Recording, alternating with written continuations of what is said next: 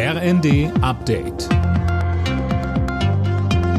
Stündlich neu. Auf den Punkt informiert. Ich bin André Glatzel. Guten Abend. Der Polizistenmörder von Kusel in Rheinland-Pfalz muss lebenslang ins Gefängnis.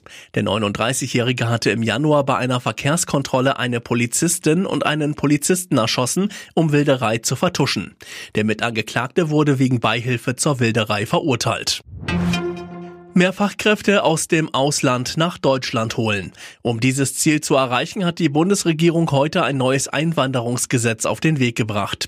Unter anderem sollen mögliche Einwanderer sich über ein Punktesystem qualifizieren können, so Arbeitsminister Heil. Es gibt einen Kriterienkatalog und wenn man bestimmte Kriterien davon erfüllt, hat man die Chance, nach Deutschland zu kommen.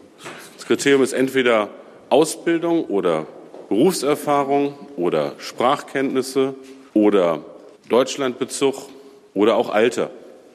Wenn Sie drei von diesen Kriterien erfüllen, haben Sie die Möglichkeit, mit der Chancencard nach Deutschland zu kommen. Nach einer Straßenblockade im März ist ein Mitglied der selbsternannten letzten Generation zu einer Geldstrafe von rund 1300 Euro verurteilt worden. Der Vorwurf Nötigung. Sein Anwalt, der linken Abgeordnete Gregor Gysi, sagte bei Welt TV, Was mich eigentlich stört, ist, dass meine Generation kein richtiges Verhältnis zu dieser jungen Generation aufbaut. Wir lassen die abblitzen.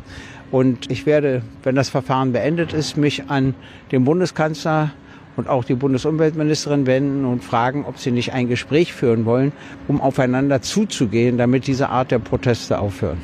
Aber gleichzeitig die Jungen sicher sind, dass wirklich was getan wird.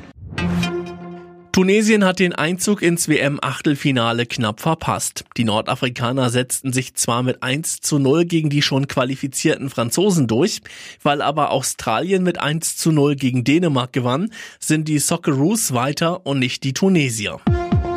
Alle Nachrichten auf rnd.de